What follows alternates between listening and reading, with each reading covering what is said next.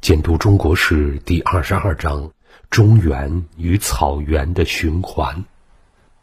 在中国历史的循环中，还有一个大的规律，那就是大分裂和大统一相见。中国历史的一个规律是合久必分，分久必合。从春秋战国到鸦片战争，中国共经历了三次大分裂和三次大统一。第一次是从春秋战国长达五百多年的漫长分裂时期，到秦朝获得统一，出现统一大帝国的第一阶段，建立了秦汉帝国。第二次是三国两晋南北朝三百多年的分裂，到隋朝获得了统一，出现统一大帝国的第二阶段，建立了隋唐帝国。第三次是五代十国宋金辽三百多年的分裂，到元统一，出现统一大帝国的第三个阶段，建立了元明清帝国。这种大分裂到大统一背后的规律是：大统一后通过兼并战争建立的第一个王朝，都是起自靠近草原的边缘地区，或者直接起自草原地区。第一次分裂由起自西部边缘、受草原文化影响很深的秦统一；第二次分裂由隋统一，隋是直接建立在鲜卑人的北周基础之上的。隋的开创者是鲜卑化了的汉人，因此隋的政治基因中也有浓重的草原因素。第三次分裂由元统一，元是直接起自草原的。由草原民族或者深受草原文化影响的军事力量来完成统一，主要是因为草原民族的战斗力强，草原的生活方式本身在不断的训练一代代的骑兵。多桑蒙古史说，蒙古人是生而为战士者。几乎所有的马背民族都具有类似的性格。《后汉书·西羌列传》中描述。以战死为吉利，病终为不祥，耐寒苦，同吃禽兽，虽妇人产子，亦不避风雪，性坚刚勇猛。战死是最光荣的死法，死在床上是一件没面子的事儿。马背上的民族如同野兽一样，能耐受饥寒，性格刚强勇猛。农业文明则与此相反。在封闭的土地上，农民们提高自己生存概率的秘诀是谨慎、老成、不招灾惹祸。他们习惯于重复单调的田间劳作，却缺乏应对突发事件时必须的勇敢和果断。因此，在中国历史循环中，还有一个循环，就是草原与中原、边缘与中央的循环。也就是游牧民族周期性入侵，少数民族进入中原还有一个规律，那就是在地理位置上大致呈现顺时针的次序。我们前面讲过，周人是起源于西北方的游牧民族，以封建制建立了大一统的周朝，然后新的西北少数民族犬戎入侵，导致周人东迁，西周变成东周。接下来，游牧民族化的华夏政权，也就是起自西北的秦，统一天下。到了秦汉晋帝国时代，对中原王朝造成威胁的，由西北变成了正北方的匈奴和突厥。为了维护统治，几代王朝都耗费了巨大的精力。西晋、东晋之后，威胁中原的力量就基本都是从东北地区来的了。建立了北魏的鲜卑，最初起自东北地区；鲜卑化了的汉人建立了隋唐帝国。再接下来，仍然是几个起自东北的少数民族唱主角：契丹人建立了辽，女真人建立了金，蒙古人建立了元，满族人建立了清。那么，为什么游牧民族进入中原会按照这个顺时针次序呢？第一个因素是中原统治中心的移动。周汉唐三代的统治中心都是长安，所以西边的少数民族总是被长安的繁华和富裕吸引，不断杀到长安。后来因为历代定都关中平原地利和环境长期消耗，水土流失非常严重，长安的地下水经过几百年污染，水皆咸卤，水不能吃了，已经不适合基本生活需要。因此，中国的统治中心渐次移到了洛阳和开封，而洛阳和开封在地理上是没有防御能力的。这样，正北的乃至东北的少数民族就被刺激动员起来，加入对中原财富的抢掠之中。来自西北和正北方的匈奴人和突厥人，一般满足于掠夺和杀戮，并不想在内地建立自己的政权。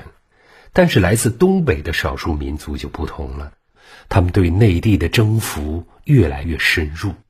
一开始是鲜卑族统一了北方，建立了正式的王朝北魏，不过统治的时间不长。而同样起自东北的辽和金，就进行了更长期、更稳定的统治。接下来元更史无前例地征服了全中国。当然，最成功的还是后起的，奠定了今天版图基础的清。因此，魏晋之后的中国历史一半是被东北人主导的。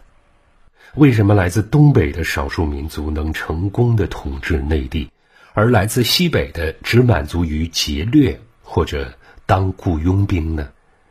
因为东北和西北的地理条件不同，西北草原地带降水稀少，只能长草。不能长庄稼，所以西北少数民族只懂得游牧一种生活方式。今天的中国东北地区是一个非常重要的农业区，每年生产大量的粮食，也就是说，东北的降水量足以支持农业生产。因此，东北的游牧民族不只会游牧，还会种地。或者用学术语言说，他们兼游牧、渔猎、农耕三种生活方式于一身。这样的话，他们既懂得游牧民族的生活特点，也了解定居的农耕民族的生活特点。拉铁摩尔最早注意到这一点，他说：“我相信还没有人指出过，所谓的游牧人征服主体并不是纯粹的游牧人，而是混合文化人群。”巴菲尔德则直接指出，正是因此，满洲边缘地带是中国历史上很多王朝的摇篮。哈佛中国史精炼的总结，正是因此，他们能熟练地将游牧者的军队与汉室的行政管理结合起来。所以，在中国历史上，来自东北的鲜卑人创建了一种二元结构。就是把游牧民族的军事体制和汉族的农耕社会结合起来，而不是对立起来。历史上，来自我的老家，也就是今天辽宁朝阳一带的慕容鲜卑，曾经建立了一个朝代，叫前燕。这个朝代建立了两种并行的行政体系，一种专门用来管汉人，一种专门用来管鲜卑人。这样的国家在经济上能成功，因为有汉人负责提供粮食和赋税，有稳定的农耕为基础，经济上已经汉化了。这样的国家在军事上也能成功，因为他们军事上不汉化，保持了马上民族的军事能力，能理解游牧民族的联盟如何构成以及他们的弱点在哪里。纯汉人政权建立的朝代。统治区域通常都局限在胡焕庸县以南，或者说，通常只在农耕区内，无法对草原进行有效的控制。葛剑雄先生曾阐明过原因：农业是中原王朝赖以生存的基础，因此中原王朝对自己疆域的要求，基本上是以是否适宜农耕、是否能养活当地的居民为标准的。符合这一条件的地区。可以理直气壮地占领，而对不符合这一条件的地区，可以称之为夷狄蛮荒之地，非华夏生教所及，本不在九州范围之内。如果硬要去占领，必然会被正统的政治家和学者指斥为穷兵黩武。除去儒家理论的仁义和夷夏之变的外衣，实质问题还是对农业的依赖。寒冷和干旱的气候限制了农业的发展，所以即使在北方游牧民族退却的时候，中原王朝的正式政区一般。也不会超过这一界限。但是在二元结构下，可以同时对草原和中原进行有效控制。因此，前燕之后，同样是鲜卑人建立的北魏，以及继承了北魏遗产的隋唐，和后来同样起自东北的辽金元清，都在一定程度上成为二元或者多元结构的朝代。秦文化受草原文化影响很深，隋朝的政治基因中也有深重的草原因素。其实不光是隋，初唐政治也受到鲜卑文化的深刻影响。统一了整个中国的隋唐，是鲜卑化了的汉人政权。对此，可能很多读者有不同意见，因为在我们传统观念里。隋唐应该是比较典型的汉人政权，但是只要深入观察一下，就会发现，历史上除了有少数民族汉化，也有很多汉族少数民族化的事实。我们知道，北魏在孝文帝汉化改革后，很快就分裂成了北齐和北周。北周是鲜卑族建立的，北齐是汉族人建立的。按理说，北齐是一个汉人政权。应该与北周不同，但是如果你对比一下，就会发现北齐与北周相比，鲜卑化程度有过之而无不及。因为北齐的统治者是鲜卑化了的汉人。神武既累世北边，故习其俗，遂同鲜卑。北齐奠基人高欢是渤海籍的汉人。但是因为祖上很早以前就与鲜卑族杂居，已经完全鲜卑化了。